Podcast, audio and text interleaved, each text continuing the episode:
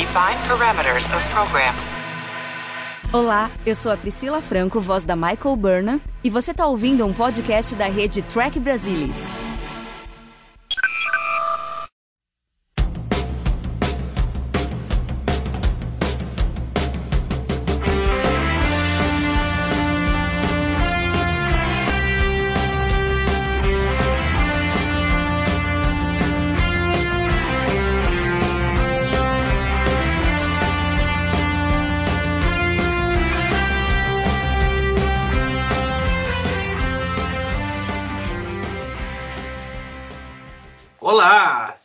Bem-vindos. Eu sou o Fernando Odo Rodrigues e este é o Balde do Odo. Para falar de um episódio marcante da segunda temporada de Deep Space Nine, estão aqui comigo Alexandre Bortolucci. Olá a todos, um prazer estar aqui com vocês novamente. Luiz Morne Castanheira. Boa noite, pessoal. Bom estar aqui de volta com meus companheiros de jornadas. E Mariana Kira Gamberger. Olá, pessoal. Um prazer estar aqui. Embora não seja tão assim um prazer falar sobre episódios ferengues, mas vamos ver o que acontece hoje. Ó, Mari, qual que é a bronca? Algum velhinho te deu um colar de látino? Não, não, não chegou a Velhinho isso. com pelos nas orelhas. Muitos pelos nas orelhas. E uma escovinha para pentear os pelinhos que tem a cara igual do cetro do Nagus, né? Vocês perceberam? É, isso, né? merchandise, né? Merchandise do nada. Aquele pentezinho pareceu um pentezinho que minha filha tem para pentear cabelo de boneca. Mas vamos lá, vamos lá, vamos lá. A Mari já falou de episódio ferengue, já demonstrou aí um pouquinho de desgosto com o episódio. Mas eu acho que um episódio que eu digo que é um episódio de cebola. Ele tem camadas. E eu acho que uma das camadas, eu vou jogar essa bucha já direto pra Mari, vamos direto no âmago da questão. Mari, você acha que é um episódio que fala muito sobre o machismo na sociedade? Com certeza, eu acho que Rules of Acquisition tenta falar um pouco, eu acho que é interessante eles trazerem essa questão da sociedade ferengue, em que as mulheres não têm nenhum direito, só podem ficar dentro de casa nuas, ou seja, elas só servem aos homens, não podem aprender a ler, não podem fazer negócio, ou seja, não podem fazer nada. It's Curzon who's beating us, not this female. This female happens to be a better player than Curzon ever was. And a prettier one, too. Maybe so, but I still prefer a Ferengi female. One who never wears clothes, never talks back, and never plays Tongo. Is that really how you prefer your women? Naked and submissive? You find such a lifestyle appealing? Don't you wish? I do. E aí é legal que a gente, ou aparentemente é legal, que a gente tenha uma personagem que pela primeira vez, né, aparece na história uma Ferengi mulher e ela é contra isso, ela quer ser mais, ela sabe que ela tem potencial para ser mais e ela se veste de homem para poder sair daquele mundinho dela, poder conhecer as coisas e provar que as mulheres Ferengues também podem fazer qualquer coisa que os homens fazem. Que é nobre o episódio tentar fazer isso, mas eu acho que eles escorregam um pouco, porque no fim isso acaba, assim, meio que sendo jogado de lado quando ela, ok, ah, tudo bem, a gente não, não espera por quem a gente vai se apaixonar tal, mas se a intenção do episódio era mostrar essa luta, essa bandeira pelas mulheres ferengues, eu acho que perde-se um pouco a partir do momento que ela joga tudo pro ar quando ela se apaixona pelo Quark. Mas enfim, eu acho que, como você falou, esse episódio tem diversas coisas para serem discutidas. Ele não é tão bom quanto o Denagos. Eu acho que o Denagos foi mais interessante para apresentar os Ferengues, como a gente conversou, né, no podcast do episódio da primeira temporada. Eu acho que Rules of Acquisition ele fica um pouco abaixo do Denagos, mas tem alguns méritos aí que a gente vai falar com mais detalhes. É, eu não estava na gravação do Denagos, então vou discordar discordar de você, porque um dos motivos de eu não estar na gravação do Denagos é que eu não suporto reassistir esse episódio.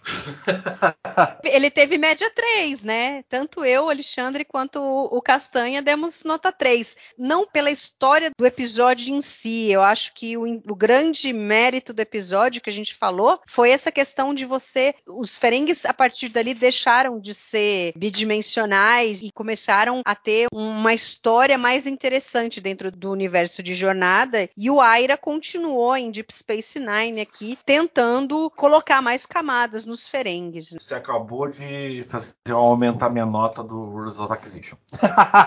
Mas vamos lá, eu acho que você tocou um ponto importante no final da sua fala, Mari, que é algo que eu fiquei pensando quando eu assisti o episódio, que é que a gente tinha, eu acho que um personagem que estava sendo muito bem desenvolvido, que era Pel, um personagem complexo, e que depois a coisa ficou um pouco estereotipada por ela esquece tudo o que ela sonhava e queria porque se apaixonou pelo Quark. Isso é até falado de uma certa forma no episódio. Castanha, você acha que essa decisão do episódio desmerece a discussão sobre machismo que a gente viu antes? Eu acho que o episódio não sabe muito bem o que ele quer, né? Tem algumas ideias para meio over the top, extremamente over the top para discutir a questão da mulher em um meio capitalista, digamos, hiper necrocapitalista, né? o capitalismo meio degenerado, tem algumas ideias assim que você pode tentar defender. Aí isso colide com um romance tracker da semana que prejudica muito essas ideias que não são bem desenvolvidas em primeiro lugar. Isso aí torna tudo muito difícil, gente. Eu vi o episódio, eu rolei o olho nos seios da outra, da Pel, eu rolei os olhos nos Dozai, é extremamente unidimensional. Eles não conseguiram pensar em um diálogo entre Quark Pel e os Dozai. Era só, me dá o Tulaberry, quero mais. Não, não quero, não vou dar. E tal, vou embora, tchau. Vou atrás. Eu quero o Tulaberry, mas não tem, mas não tem. E tal, eu quero, não quero, eu quero. Meu Deus do céu. Meu Deus que troço foi esse, entendeu? Eu achei muito ruim, eu achei o negócio daquilo, eu achei grotesco, não dá, não dá para nossa envelhe... eu acho que nunca foi bom, mas envelheceu do jeito assim que cara, não dá, não dá, era para ter pego o cara pelas orelhas, jogado, colocado no xadrez, incidente diplomático que se dane. Meu filho, fica aí no xadrez. Fica aí um pouquinho. E o grandão lá, se ficar. Não, bota o grandão junto com ele, entendeu? Vai ficar raspando os pelos lá, entendeu? Cara, não dá, não dá. Cara.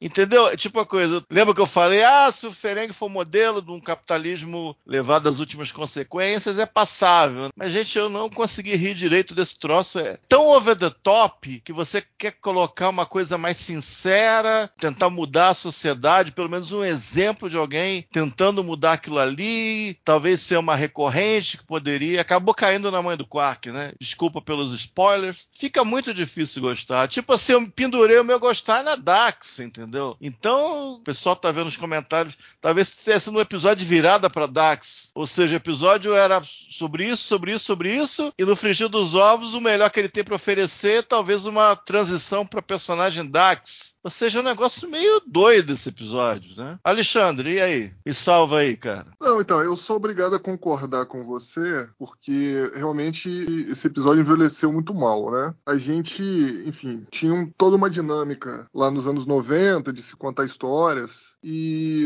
realmente, se a gente for considerar algumas coisas que foram colocadas nesse episódio, a gente pode considerar realmente, como você disse, algumas atrocidades, né? Para começar a falar aqui desse episódio, é... embora o roteiro do Wire ali tenha tentado arranhar alguns temas importantes, né? Como a Mari já colocou aí, do machismo na sociedade, a gente tem até uma questão aí que a gente pode considerar também de homossexualidade, a aceitação da homossexualidade, né? No século 24, principalmente lá pelos alienígenas do Ozai e pela própria DAX, né? Aí a gente não sabe também se é frota estelar de forma geral que é assim, ou enfim, é só uma posição trio, mas tem ali alguns temas que poderiam ser abordados de uma forma interessante. Eu só acho que a execução ficou muito ruim. E o próprio David Livingston, que já era um veterano, né? Era produtor também, enfim, já tinha inclusive dirigido o The Negos aí, que a Mari citou, já tinha dirigido também The Storyteller e In the Hands of the Prophets. Então ele minimamente sabia o que estava fazendo. Vamos dizer assim que ele teve teve o seu dia de Paul Lynch, né? Porque ele mesmo acabou confessando depois que o tom que ele deu ao episódio não foi o mais adequado, né? para se dizer o mínimo. Que ele tentou puxar muito pro lado da comédia e o tiro saiu pela culatra. E aí, assim, levando em consideração isso, a gente precisa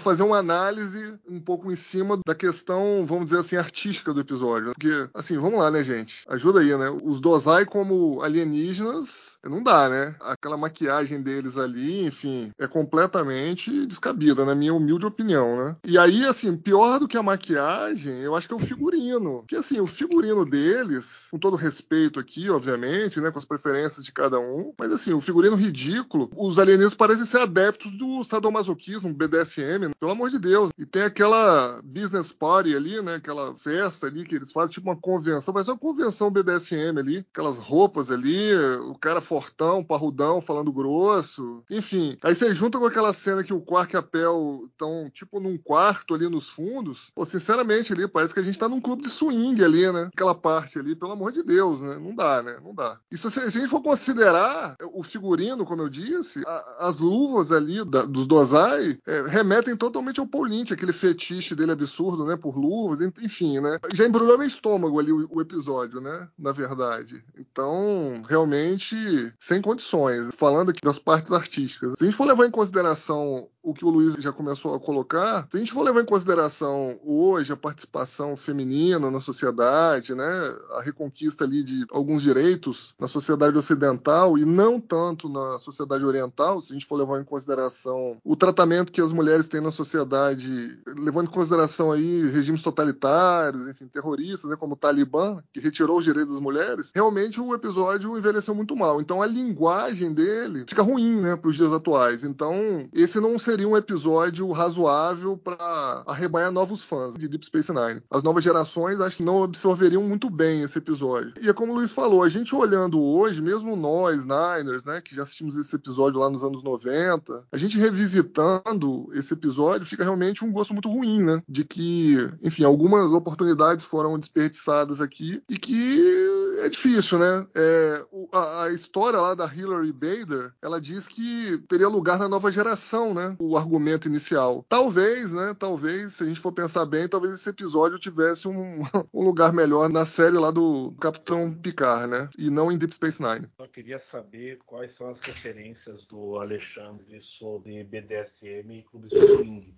Porque quando eu vejo os do Zai, tem absolutamente nada disso na minha cabeça. Maquiagem ah. ruim? Sim. Figurino ruim? Sim. Mas uh, e o Quark e a Pel no quarto? Uh, Mas não impressão que mais pessoas. Que não os Dozai são, são humanos pintados usando uma roupa de ginástica. Não dá a impressão que é isso? É um negócio tá, horroroso, tá, sim, nesse nível. Tá, né? Mas vamos lá. Por que não uma sociedade que as pessoas ritualisticamente se tatuam? A gente tem exemplos disso no planeta Terra. Os Maori, por exemplo. Não, então, mas assim, olhando, como eu disse, artisticamente, não parece uma tatuagem a maquiagem. Parece realmente uma pintura facial e o próprio Michael Westmore, ele diz, né, que ele se inspirou para fazer a maquiagem em algumas tribos que tem, por exemplo, no Pacífico Sul. Os Maori, é, da Nova Zelândia. Ele, na verdade, se a gente for levar em consideração, assim,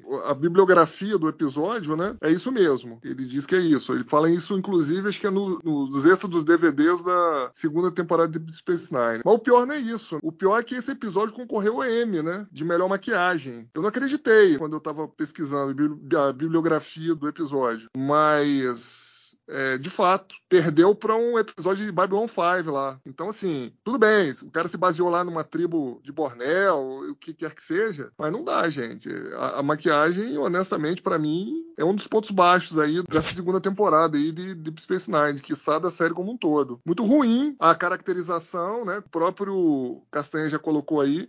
É muito bidimensional, né? A raça é muito é, ruim. É, muito ruim, muito Você ruim. Você que eles estavam. Acho que não tinha muita então, ideia fizeram alguma coisa pra preencher a tela e tal. É, eles fazem vazio. ali, a mulher parece que é a mais forte, ela não fala nada, o homem que tem que falar, mas se a coisa não dá certo, ele fica, tipo, envergonhado, entendeu? Ele, quer matar o Quark porque ele tá envergonhando ele na frente da mulher. É, Sei lá, quiseram tentar fazer alguma coisa, mas uma coisa tão superficial que acaba ficando esquisito. né?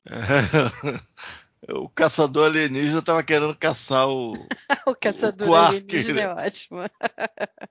O caçador de Ah. recompensa alienígena tava querendo caçar o Quark. Sei lá qual era a parada dele, crossover. Foi complicado. Complementando o que eu estava falando, acho que é importante a gente falar aqui que em televisão, particularmente na televisão dos anos 90, que é o que a gente está analisando aqui, o diretor não apitava absolutamente nada em figurino, maquiagem, set. Isso é coisa dos produtores. A gente pode falar um pouco sobre iluminação, sobre eh, enquadramentos, posicionamento de câmeras, sobre edição, mas figurino, design de set, design de naves, nada disso passa pelo diretor do episódio. Isso tudo Eu já acho- está definido antes do diretor chegar no episódio. Mas eu acho que nesse daqui parece que o David Livingston falou que ele que optou pela maquiagem e tal, dos dozi e tal, que nem era É, de pra forma ser ge- assim. O Fernando, de forma geral, é, nas séries né, dos anos 80 e 90, de fato, é o que a gente chama de. que o Cassanha até bem colocou, né? Que era o diretor É, mas de mas o, o caso do David Livingston é um pouco diferente, que ele já é veterano. Então, provavelmente ele Isso. poderia até finalizar um episódio, talvez até sem o Aira dar uma olhada, entendeu? Eu não sei exatamente. Aí teria que perguntar pra ele. É que ele, como sendo um Não, produtor sem- sem- é, sem o veterano Aira- da série, ele- é diferente de chamar um cara que não é contratado da série. Eu concordo plenamente. Vai fazer uma versão, vai dar pro supervisor ou para um executivo terminar de montar a versão final do episódio. Mas como ele já é ali, ele já é produtor, já é produtor supervisor, então ele poderia até finalizar o episódio inteiro. Acho No caso difícil. específico dele, né? Não, tô falando não, do. David Livingston. Mesmo sendo o David Pode. Livingston, Se, vamos- se é não. supervisor, o cara pode finalizar tranquilamente. Não pode. Claro é que isso pode. Que, é pra isso que serve o showrunner, a- o, o produtor executivo criativo da série. Ele supervisiona todas as etapas, inclusive o produto final. Não, supervisiona, mas ele pode delegar, falou, finaliza isso aí. Dependendo da senioridade do cara, ele pode finalizar o episódio sim. Teria que perguntar pro Desconheço. cara.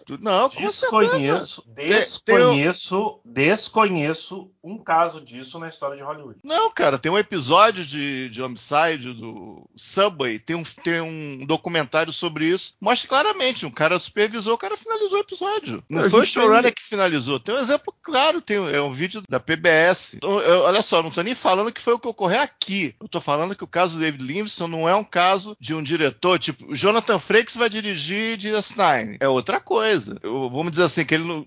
Supor que ele nem tenha finalizado o episódio. Mas ele tem um certo controle que outros diretores não têm. Ele pode ter dado uns pitacos não típicos de um diretor convidado. Isso que eu tô querendo colocar. E- não, aí sim, dar pitacos. Porque a- porque a Mariana falou pitacos, Que ele tá sim. falando da maquiagem. Se Sim, ele tá falando da maquiagem, pitacos, não é o diretor sim. típico. Isso que eu tô querendo dizer. dar pitacos, sim. O David Livingstone ter falado, quando estava pelo status dele, de produtor associado com o produtor, o que quer que seja, ele estar na reunião que estava decidindo o visual e ele ter falado, "Ó, eu também gosto desse aqui, É, beleza. ser produtor, ele já tava nessa reunião, entendeu? Isso que eu Exato. colocar. Mas a palavra final é do Aira. Na verdade, nesse momento da série, a palavra final é do Michael Piller. Em princípio, sim. Até, até alguém chegar e falar que não, é. Princípio, sim. É aqui, ó, no Companion ele fala assim, ó, o Livingston fala que ele também foi um dos que decidiu por colocar uma maquiagem é, vermelha, bem forte. É, comé- isso, isso, porque que ele... a ele- comédia ele- atrapalhou, né? É, porque ele falava assim que ele, ele percebeu que os dois eram meio bobinhos, assim, e ele acabou dirigindo eles dessa forma. E que aí ele se arrepende de ter feito isso tal. Mas note, um dos que, não que ele tomou a decisão. Sim, mas, mas ele estava envolvido, né? Ele faz a meia-culpa dele aqui. Então, só para contextualizar aqui, é, de fato o Fernando tem razão. De forma geral, a televisão dos anos 80 e 90, o diretor ele tinha de fato uma autonomia limitada. Existia sim uma, vamos dizer assim, uma supervisão do produtor executivo, do showrunner, o que quer que seja. Especificamente nas produções da Paramount,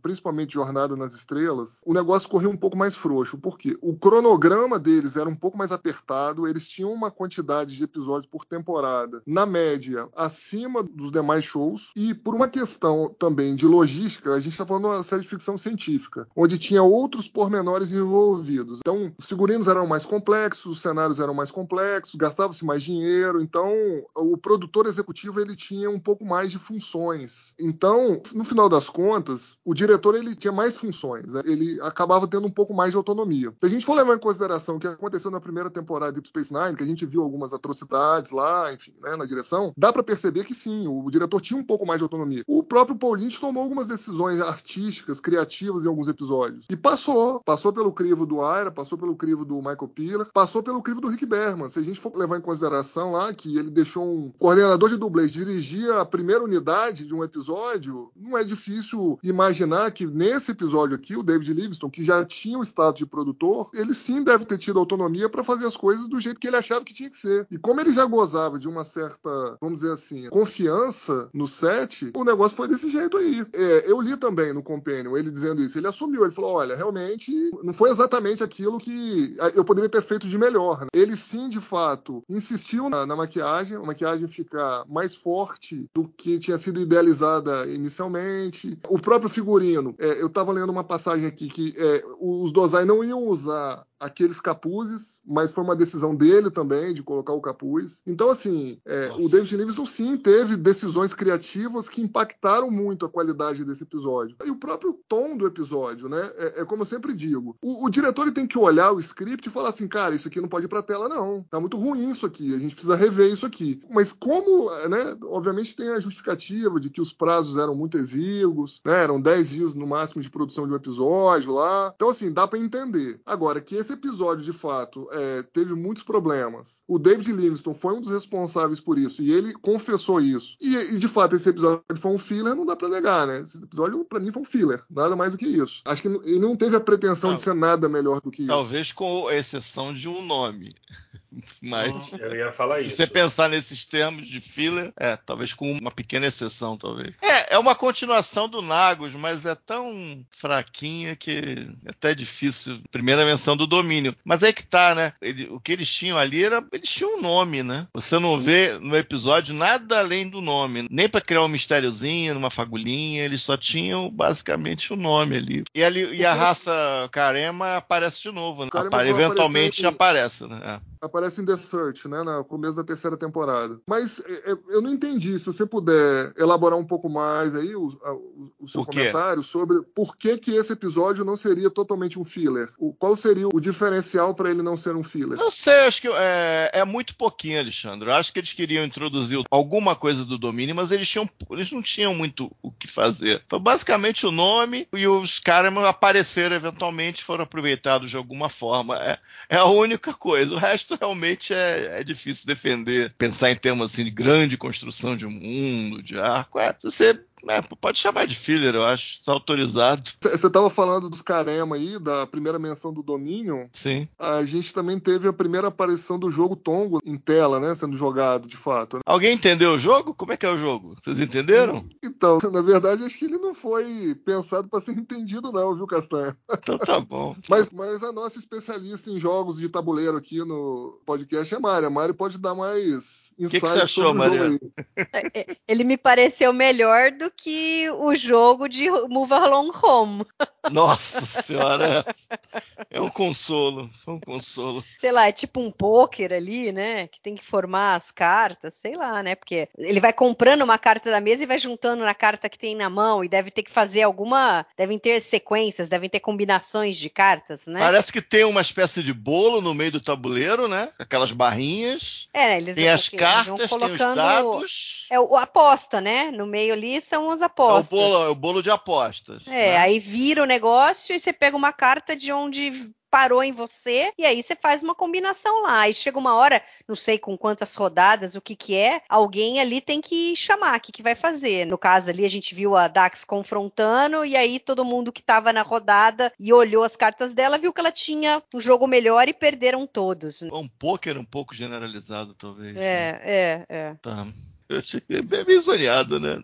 Se tem regra esse troço, não. Nunca pesquisei se existe o Tongo mesmo. Se fizeram as regras direitinho, não sei. Algo que a gente só insinuou e não falou ainda é a questão do desenvolvimento da Dax nesse episódio. A gente tem uma mudança no personagem começa a aparecer a Dax, que vai ser a Dax do restante da série. O que, que você achou dessa modificação, vamos dizer assim, da personalidade da Dax, Mari? Ah, eu gostei, eu acho que deixou a personagem mais leve. Eu acho que a Terry Farrell me parece mais à vontade fazendo essa Dax acho que aquela Dax estoica, com a mão para trás e não sei o que, ficava uma coisa meio forçada. Queriam fazer ela meio parecer vulcana, todo o peso do fato dela ter lá não sei quantas vidas, sei lá, 300, 400 anos nas costas, tal. Mas eu acho que foi interessante porque apesar dela ter isso daí, ela ainda, ah, já dizia, é uma jovem de 20 e poucos anos, entendeu? Então imagina um jovem de repente é, ganhar todo o conhecimento de 400 anos, o que, que ela pode usar isso em favor dela. Então eu acho que ficou mais interessante para personagem. E aí é, tem todo depois o envolvimento dela com os Klingons que também fazem o personagem crescer. Então eu achei legal. E é legal ela conversando com a Kira, né? A Kira também é um pouco assim, é, é muito séria, né? Tudo. E ela continua séria nesse sentido e ela não consegue compreender a Dax, como é que a Dax gosta de conversar com os Ferengues. Did Zek really think this was going to get him anywhere? Probably not, but it doesn't stop a Ferengi from trying. You sound like you admire them for it. I suppose, in a way, I do. I don't understand your attitude about the Ferengi. That's because you don't socialize with them the way I do. Looking back over seven lifetimes, I can't think of a single race I've enjoyed more. Did anyone ever tell you you have very strange taste? I admit they place too much emphasis on profit, and their behavior towards women is somewhat primitive. They're greedy, misogynistic, untrustworthy little trolls, and I wouldn't turn my back on one of them for a second. Neither would I. But once you accept that, you'll find they can be a lot of fun. Mas isso é legal, porque a Kira vai aprendendo com ela também algumas coisas, essa, essa leveza que a Dax passa a mostrar né, a partir desse episódio. Eu acho que realmente aí a gente começou a ter a personagem da Dax. É, eu estava comentando antes que a Dax da primeira temporada não faria o que ela faz na quinta temporada com um certo Klingon, sem dar muito spoiler aqui. E essa Dax que a gente começa a ver nesse episódio é alguém que a gente começa a perceber que sim, faria isso. Uh, mas voltando um tequinho só com relação a, ao jogo de Tongo, deixa eu perguntar, quem sabe aí as regras do Double? É outro também que é tipo roleta, né? Você faz aposta em algum número lá e rodou, girou, se cair naquilo lá, você ganha. Pelo menos é o que parece ali. Mas também não Assim, tem regra mas- nenhuma, né? Porque não tem função narrativa. A regra do jogo não Sim, tem função sim, nenhuma não, pra narrativa nenhuma. de nenhum dos episódios. Sim, sim, sim. É, por isso que esse daí não é um problema, diferente de Move Along Home, que de repente eles põem o jogo lá que tinha uma função narrativa e o Nossa, negócio não tem pé nem cabeça. né? Move Along Home é o marco mesmo. é.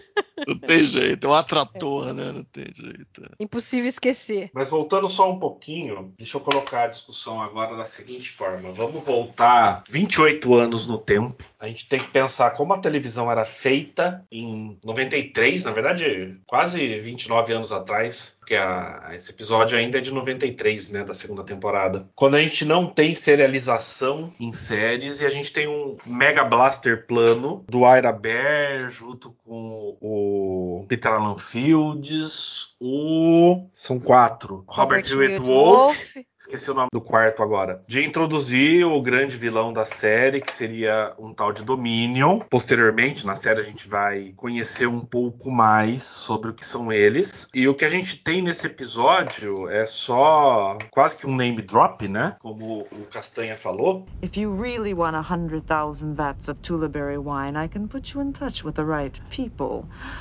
For a price, of course. Of course. I always said you were my favorite Dozai. Now, um, who do we have to see? The Karama. Who's the Karama? An important power in the Dominion. Uh, the Dominion. What's that? Let's just say, if you want to do business in the Gamma Quadrant, you have to do business with the Dominion. Mas pensando na forma como a televisão era feita, você falar para os ferengues ali para o Quark, se você quer fazer negócios no quadrante gama, você tem que falar com o Dominion. Já não é uma sementinha de que o quadrante gama não é tão simples quanto a gente pensava, Lê? Com certeza. E, assim, foi o início, obviamente, do grande arco, né? Que foi criado aí até a sétima temporada. E o Aira, ele comenta sobre isso, né? Ele fala: olha, a gente precisa começar a explorar um pouco mais a fenda espacial, o quadrante gama. Afinal de contas, a gente já teve aí na nova geração, anteriormente, na própria série clássica, a questão conceitual, a história da semana, enfim, o alienígena da semana. Né? A gente precisa agora explorar outras coisas nessa série. E aí, é, como você bem colocou, foi criado, né? Foi escolhido ali a criação de uma raça é, antagonista, vamos dizer assim. E eu É, acho é, assim. Eu não, olha, eu não diria uma raça, eu diria um antagonista, né? Porque depois a gente vai descobrir que não é só uma raça. É porque inicialmente é, eles não sabiam exatamente o, conceitualmente como seria, né? Depois, obviamente, que isso foi se desenvolvendo tal. Mas, ok, eu concordo com você. De fato, a gente pensando aqui em retrospectiva, é, foi importante, foi um marco importante. Você mesmo colocou, a gente não tinha na televisão, principalmente em ficção científica, é, uma serialização, né? Esse conceito parecia ser muito, vamos dizer assim, difícil de se aplicar, principalmente em ficção científica. Obviamente a gente já tinha começando a ter ali alguma coisa, o, o Cassem pode falar com mais propriedade das séries policiais que tinham ali no final dos anos 80, começo dos anos 90. Eu acho que foi um grande marco para a gente começar aqui um- uma história diferente em jornada, tanto que esse debate permanece até hoje, né? se é interessante ou não é, a gente ter serialização, enfim, as novas séries de jornada aí tem essa discussão, né? Tem, os fãs até hoje, é, alguns gostam de serialização, outros nem tanto, preferem ainda a questão mais episódica.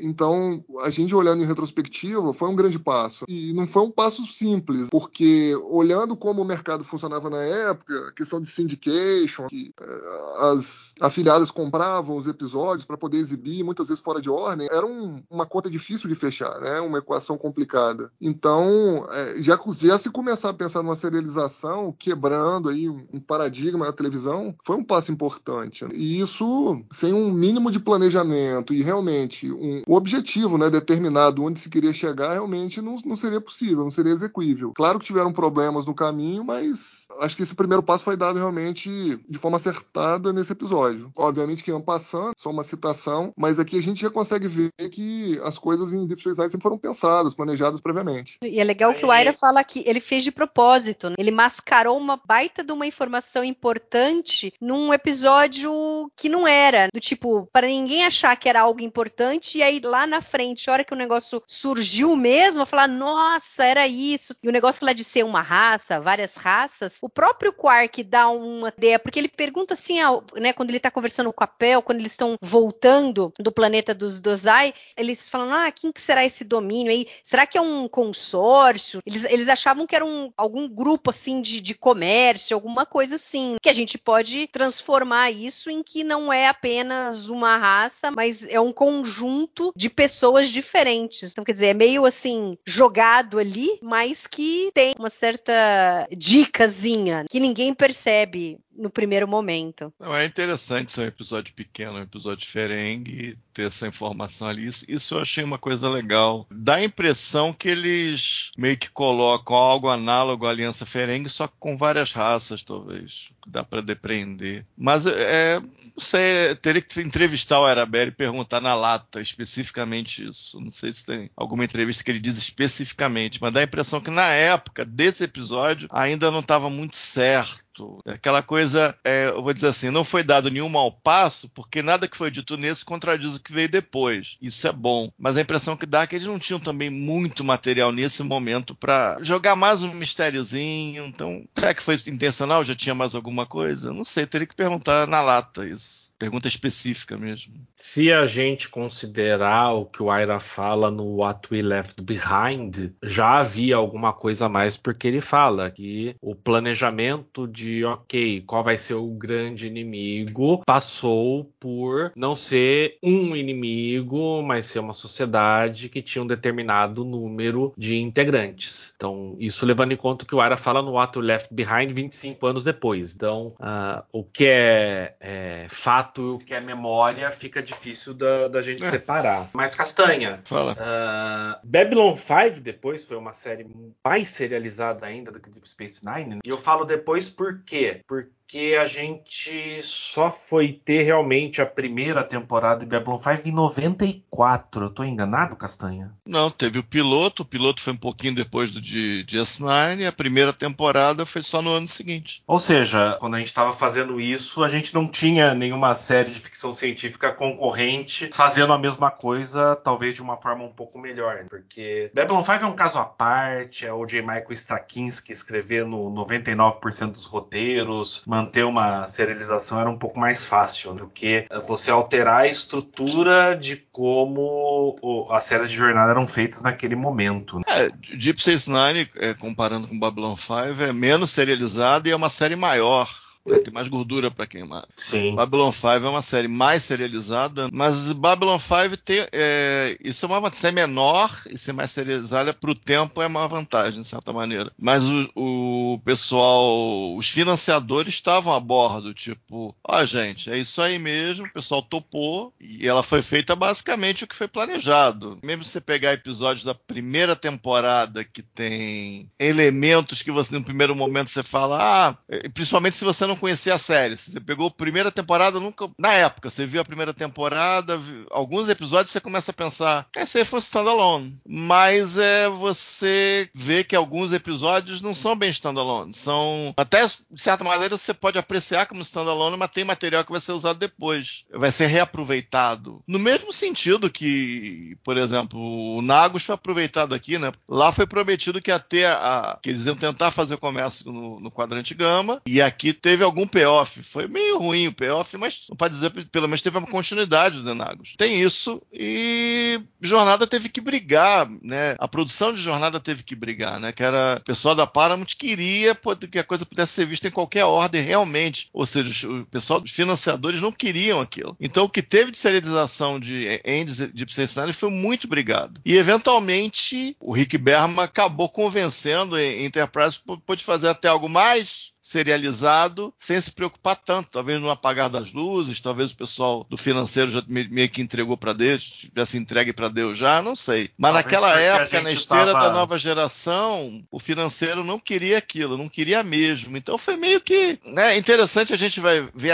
como a série vai caminhar. A gente vai começar a ver como é que eles começaram a fazer uma serialização. Tem três estilos, talvez, que a gente vai ver ao longo da série que são interessantes para a época e funcionaram para série. É complicado, assim. Se de ser serializado, falando de Babylon 5 de novo, o que é particular de Babylon 5 é que a série inteira é uma história só. À medida que as séries foram evoluindo, principalmente as da HBO, a unidade de narrativa acabou sendo a temporada e uma liga para colar é, essas temporadas como se fosse tomo de uma coleção grande de história. Uma cola para grudar aquilo. Não tanto a série inteira ser uma história contínua. Isso começou a ser quebrado por temporada e isso influencia até hoje. A gente fala termos como vilão da temporada, arco da temporada. Isso tudo nasceu ali, ou, ou se percebeu que poderia ser feito de maneira reprodutível na revolução das séries da HBO, na virada de 90 para 2000, entendeu? E, mas Babylon 5 tem essa coisa, é como se fosse um romance na TV. Isso é uma coisa única. Inclusive, isso não foi reproduzido, não tentaram reproduzir, porque se mostrou que não é o melhor formato formato. Então você pode até pensar, o cara fez uma coisa muito difícil, na maior parte do tempo fez muito bem. Sim, é uma série muito específica nesse sentido. Tipo assim, X-Files. X-Files era tinha arco, tinha. O arco era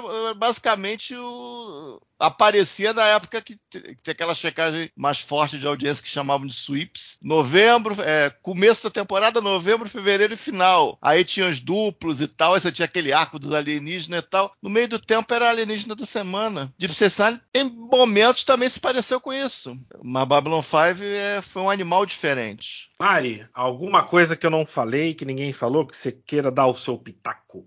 Nossa, um monte.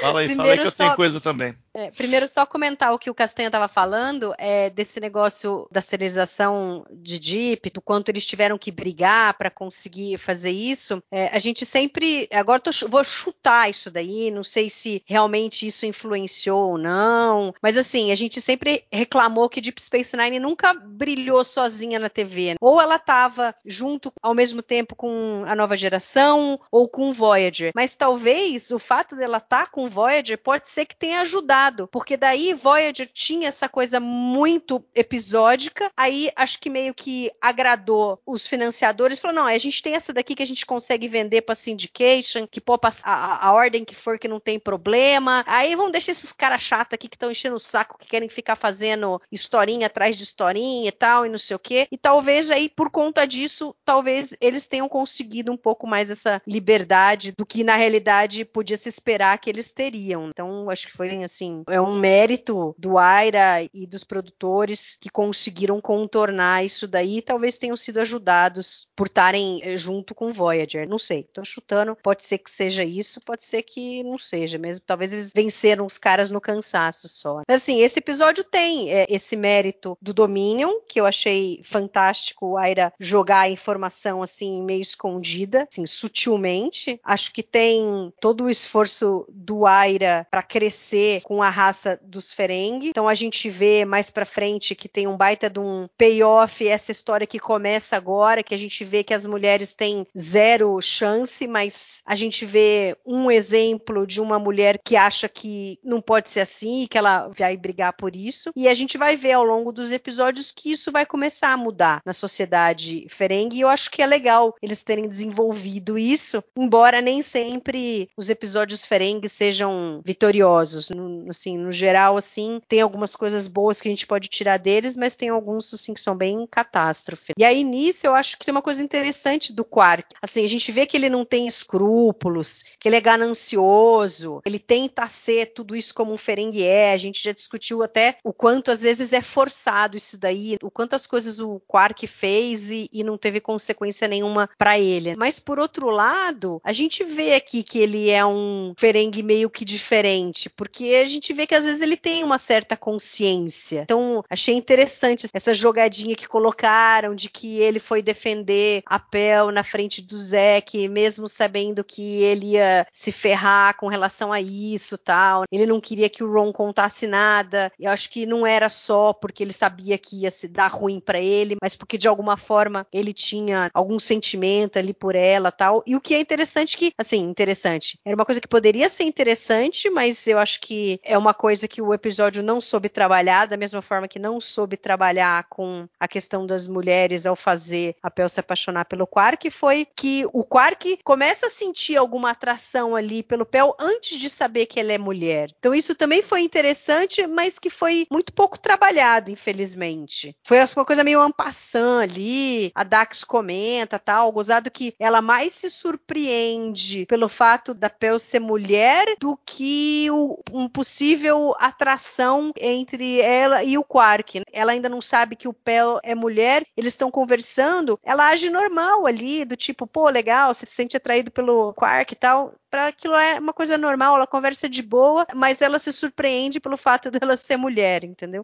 Quark really likes you. He talks about you all the time. You know, he once convinced me to go up to a hollow suite with him. Turns out he recreated the bedroom I slept in as a child. He overheard me describing it to Kira. Of course, most of the details were wrong, but it was a very sweet gesture. Up until he tried to kiss me. That sounds like Quark. I don't care what anybody says. I love him. So do I. You really do, don't you? What? Love Quark. Don't bother trying to deny it. I've seen the way you look at him. Keep your voice down. Does he know? He doesn't even know I'm a female. You're a woman? Please lower your voice.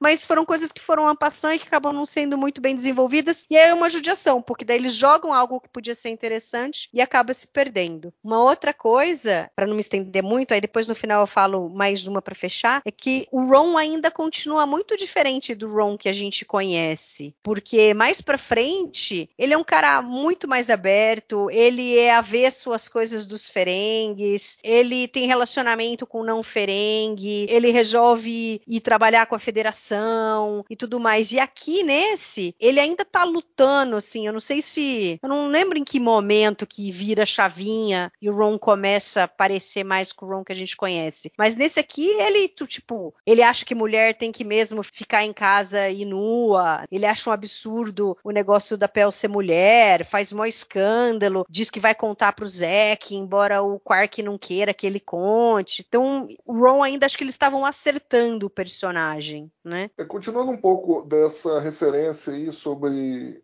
a normalidade e aceitação né, de relações homossexuais, homoafetivas, aí, como a Mari colocou, é interessante porque, como ela, ela, bem falou, né, a Dax achou mais estranho a Pel ser uma fêmea, uma mulher, né, do que necessariamente ela estar tá interessada como né, personagem masculino pelo Quark. Ficou mais chocada com a revelação de que ela era fêmea, a Pel. E tem também a cena lá no quartinho do fundo, onde aquela Dozai, a Zairi, flagra a Pel e o Quark meio que embolados ali na cama. E ela não faz menção de ter visto nenhum absurdo, né? Nada demais. Ela só se ressente de ter meio que interrompido ali, né? O momento dos dois ali. Então, eu acho que nesse aspecto é, realmente foi desperdiçado. A Tyra sempre quis é, é, tocar nesses temas um pouco mais espinhosos em Deep Space Nine. O próprio Rick Bergman, ele era constantemente criticado, né? E cobrado por roteiristas, produtores e atores para deixar esse tema, né? É que esse tema fosse abordado de forma mais aberta, com maior relevância. Inclusive, teve-se né, conversas com o Gene Roddenberry, né, antes dele falecer, de tentar ser alguma coisa. Né? Na época era tentar colocar, sei lá, um casal homossexual ao fundo, dois homens andando de mão dada, alguma coisa desse tipo. Eles acabaram não chegando numa conclusão. É importante a gente frisar que nós estamos falando dos anos 90. Roteiro do David Garrett, que nunca foi filmado. Depois a Star Trek Continuous filmou o roteiro dele, falava sobre isso. Tinha um pouco a ver com AIDS e tal. Não sei. Não, não, não, não. Não era? Não é não isso? Não era. O foco não era relação homoafetiva, o foco era a questão da AIDS. Era, né? Uh, e independente se o Continuous filmou ou não, ele transformou num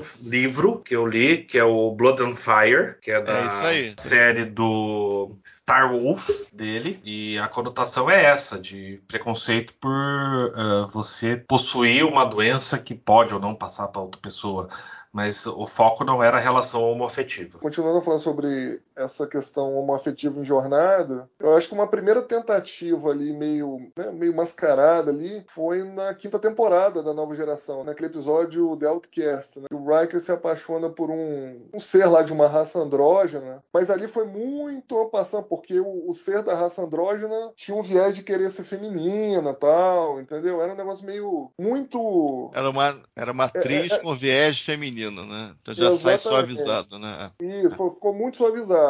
E no final das contas, a gente só conseguiu ver realmente assim, né? Alguma coisa de, de fato, relação homoafetiva de fato lá na quarta temporada, né? Em Rejoined, né? com a Dax lá, mas enfim, também de alguma forma foi meio alegórico e tratado, na verdade, o, o tema do episódio como tabu de relacionamento entre os trios, né? Então o trio lá não podia ter relação com o, o, o antigo trio de outras vidas. Então foi mais um pano de fundo. Mas foi uma abordagem que foi feita e na época quando o Iron de fato assumiu a série, ele assumiu como o showrunner da série. Aí ele falou: bom, agora eu vou, eu vou fazer as coisas do meu jeito aqui agora. Então a gente teve aí, né? Eles, eles deram uma, uma arranhada, uma beliscada no tema aqui. Eu acho que foi uma oportunidade perdida. Falando um pouco aqui sobre o elenco, convidado, eu queria focar no Brian Thompson, que fez o papel lá do Inglatu lá, que é o alienígena Dozai com a maquiagem vermelha no rosto, o Fortão lá. Ele era um ator relativamente conhecido, né? De filmes de ação e de séries. Uh, uh, Ale, fala um Dozai que não é fortão com maquiagem vermelha no rosto.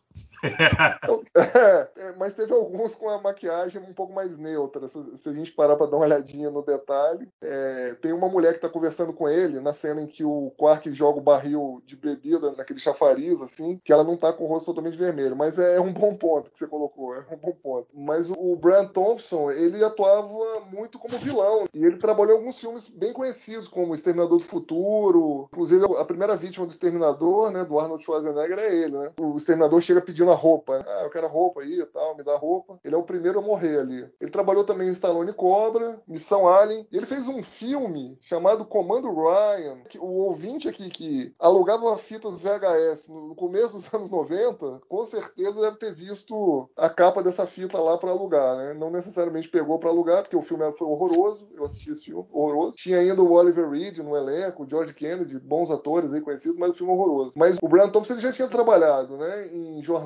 No oitavo episódio ali da segunda temporada, é uma questão de honra. Ele fez o papel de um Klingon chamado Clegg, né? O interessante desse episódio da nova geração é que ele fez audição para o papel, foi selecionado, mas depois não chamaram ele, né? E aí ele entrou em contato com a produção e falou: pô, por que, que eu não fui chamado, né? Já que eu fui escolhido. Falou: olha, o negócio é o seguinte: o seu figurino não vai caber, porque o figurino que a gente ia te dar é reutilizado do Jornada nas Estrelas 3, o filme, do A Procura de Spock, que foi utilizado pelo Christopher Lloyd, que era bem mais magro do que ele. Ele falou: não, não tem problema. Se o problema é esse, eu me comprometo aí a ajustar o figurino. Então ele entrou em jornada porque ele se prontificou a ajustar o figurino que ele ia usar. Entendeu? Então, interessante, né? Como que as coisas eram feitas ali no final dos anos 80. Depois ele voltou a trabalhar em Deep Space Nine, né? Ele veio a, a trabalhar num episódio que ele era o Jan Radar, no 22 episódio da quarta temporada, né? To the Death, que é um excelente episódio. Ele também é, trabalhou como figurante no, no Generations, né? Que ele era um cara que estava lá na ponte da, da nave Klingon. E também ele veio a trabalhar também como o Valdor, que era um Romulano em Enterprise, né?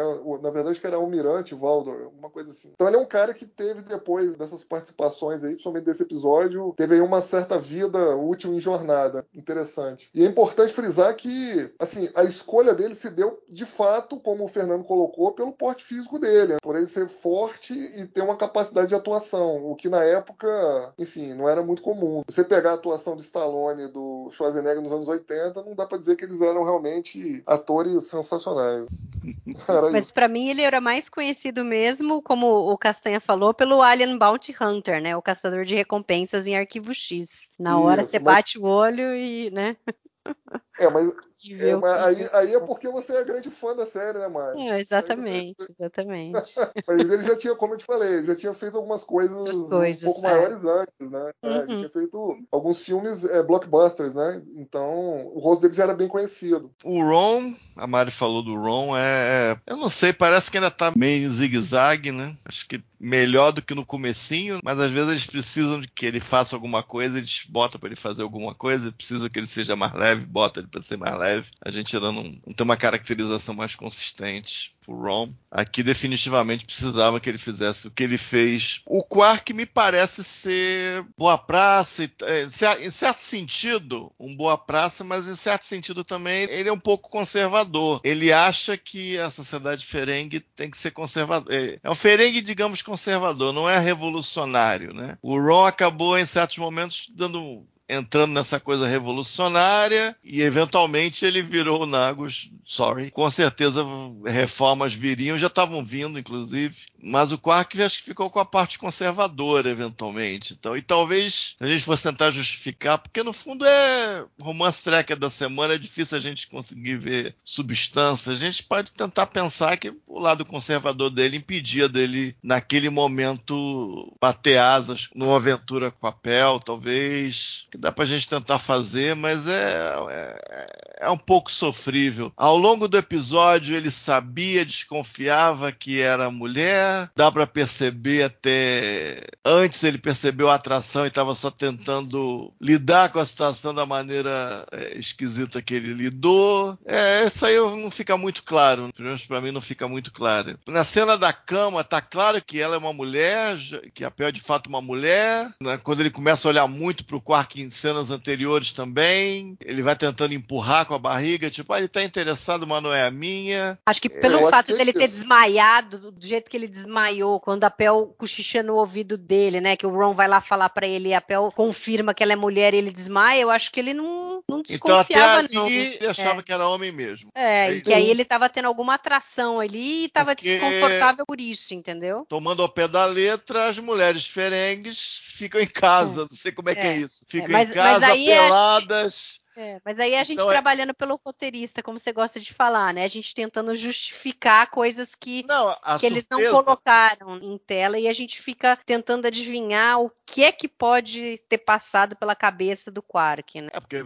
se é isso que eles disseram, realmente não poderia aparecer uma mulher ferengue nunca ali, né? Elas Sim, ficam em sim. casa, trancadas, peladonas, é, é bizarro. Cadastro recatada 400. e do lar. É. É, Ela é o quê? Tipo assim, foi um Fernando? negócio tão doido que eu não consigo nem rir assim da. Sei lá, não consigo. Esse realmente não consegui, né? Dar uma sacaneada, coisa de costumes, nessa coisa extrema direita. Não consegui. Esse ficou. Acho que ficou ruim demais mesmo. E é importante E a frisar, Castanha, que os roteiristas né, e os produtores tentaram ainda, algumas vezes, trazer a Pel como personagem de volta né, pra série, mas acabaram não conseguindo encaixar. É, mas a É. história sobreviveu com a mãe do Quark, talvez. Fazer algum tipo de reforma e tal. É, o que falta, eu acho que é a história do Nagus, né? Que a história do Nog analfabeto, ou que o valha, é, é do Nagus. Aquela história meio um pouquinho conto de fadas e tal. Aquela história é legal. A história da Pel nesse é mal realizada por causa do choque com a coisa do romance da semana. Aí não, não fez nenhum nem outro.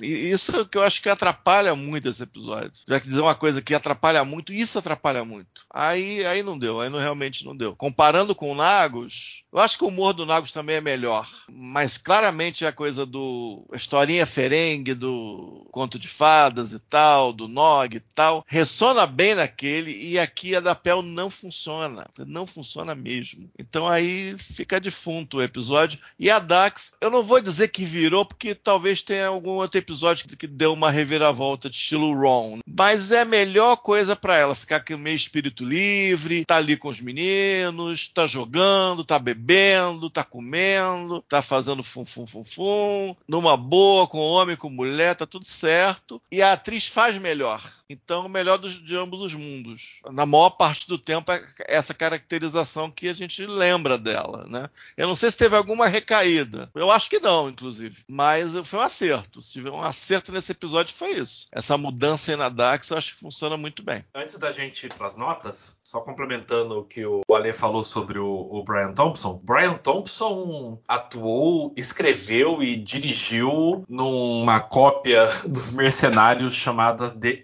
Extendables. Sério isso. Sério, tá aqui no IMDb. É um filme muito bem avaliado. Ele tem nota 3,4 de 10. Clássico definitivo, né? Clássico definitivo. Eu tenho uma pergunta pra vocês, se, se incomodou vocês. É, na história final lá do Zack e do Quark, do tipo, o Zack não tinha muito mais a perder se fosse divulgado que ele deixou uma mulher ali, tal, como o Nagos deixou a mulher conduzir negociações no nome dele no quadrante gama, tudo. E aí no fim ele vira a história e o Quark é o que mais se ferra, porque daí eles falam: "Ah, não, isso fica entre a gente", só que o o Zack não perde mais nada. E o Quark pede qualquer dinheiro que ele poderia ganhar nas negociações do quadrante gigante. Vocês acham uma meio que uma falha ali? Ou mostra talvez o caráter do Quark de que ele faz um esforço tremendo para ser um bom ferengue, mas que no fundo ele não é tão bom assim? Eu não sei, não sei se é a natureza episódica do episódio. Que aí ia mudar muito, né? Se ele ganhasse essa grana toda. Não, óbvio, ele não podia ganhar essa, né, essa grana toda, né? Mas, É, enfim, que- poderia que ficou meio ele falho ficar importante no quadrante gama? Não sei, teria história aí. Não sei, parece é, é- é estranho mesmo. É estranho mesmo, mas o episódio tem várias falhas, acho que essa é mais uma delas, acho. É, isso foi algo que me incomodou. Eu achei conveniente, mas eu não achei necessariamente um grande problema. Porque vamos lá, né? O, o Quark estava, entre aspas, tentando chantagear o Nagus, um cara que está bem acima dele. Então, assim, ele abriu mão ali de alguma coisa que ele sabia que poderia ser barganhável. Então, não achei. É, na verdade, ele dá. É, porque o, o correto ali seria. Caraca, que dia? seria prender, né? Aí ela poderia pedir asilo pro Cisco, aí seria outra história. Porque dá a impressão que é. Ela teria que ser presa. É estranho o, o Zack mandar prender alguém também, mas sei lá, ele ia pedir mais do, umas algemas ali, tirar de algum lugar e prender a, a Pel, sei lá. Tinha que prender. Aí pra não prender, ô Quark, ó, não dá pra aí. prender porque isso vai se ferrar também. É, mas você. Ah, Quark, mas não é assim não. Você vai ter que abrir mão. É, é tipo, ele deu a mais pra garantir a. Poderia ir embora. É meio. É, talvez, mais nesse sentido. Ele não quis Arriscar mais. arriscar, é, quis arriscar É. e aí acabar ferrando a Pel e não ele. né? Mas enfim. É, acho poderia, poderia. É porque ela é uma criminosa, uma- né?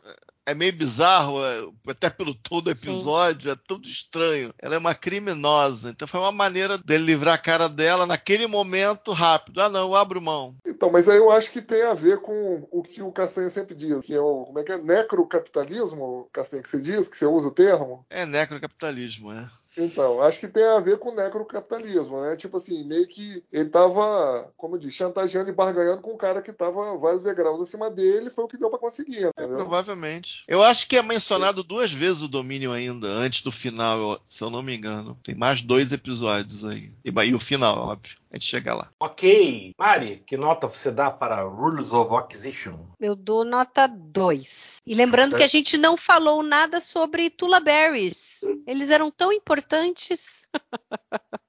Não, o tal Estranha. do, do McGoffin, Tula Berries. Vim de Tula Berries, né? É só pra arrumar o nome lá dos caras. Cara, pensei em dar um, mas vou ficar com dois. Vou- pela Dax, eu acho que eles fizeram uma coisa certa, menção ali do domínio e tal. Uma outra ideia. E ri por coisas erradas. Né? Beliscando a bunda da Kira, cabelo no orelha, marombeiro com a, com a cara vermelha, falando um monte de besteira. Várias coisas erradas, a cama ele se agarrando lá, o Quark tapando as orelhas da Pel, e daí vai. Rindo de coisas erradas. Vai dois, vai dois que vai ter coisa pior aí. Se eu der um nesse, vou ter que dar menos um em algum aí da frente. Não dá não, vai dois. Ale? Então, cara, o David Livingston emulando é, Paul Lynch e uma É o David Lynch. num clube de é. E uma festa num clube de swing, num episódio de jornada, não dá, né, cara? Um, um, e meio tá bom, tá de bom tamanho. Eu, ao contrário de vocês, gosto do episódio. Eu acho que o grande defeito do episódio é iniciar uma discussão eh, sobre machismo, sobre o papel da mulher na sociedade e depois transformar a mulher num estereótipo. E é por isso que eu tiro um ponto desse episódio e dou três estrelas pra ele. Maquiagem dos Dozai não me incomoda em nada. Que o Alexandre chama de swing, pra mim tá longe de ser um swing. E é um episódio que eu me divirto. Eu- um episódio que eu gosto bastante. Um episódio que eu gosto de rever, inclusive. Diferente do Grande Nagus, que é um episódio que eu daria meia estrela. Mas, isso que é legal, né? Discordamos, mas estamos aqui conversando sobre Deep Space Nine. Então eu quero aqui agradecer a presença do Castanha, Valeu! do Alê Opa, eu que agradeço a oportunidade de poder participar de novo com vocês. e da Mari. Ah, muito bom estar aqui, gente. E nos vemos no próximo balde. Abraço a todos e fui!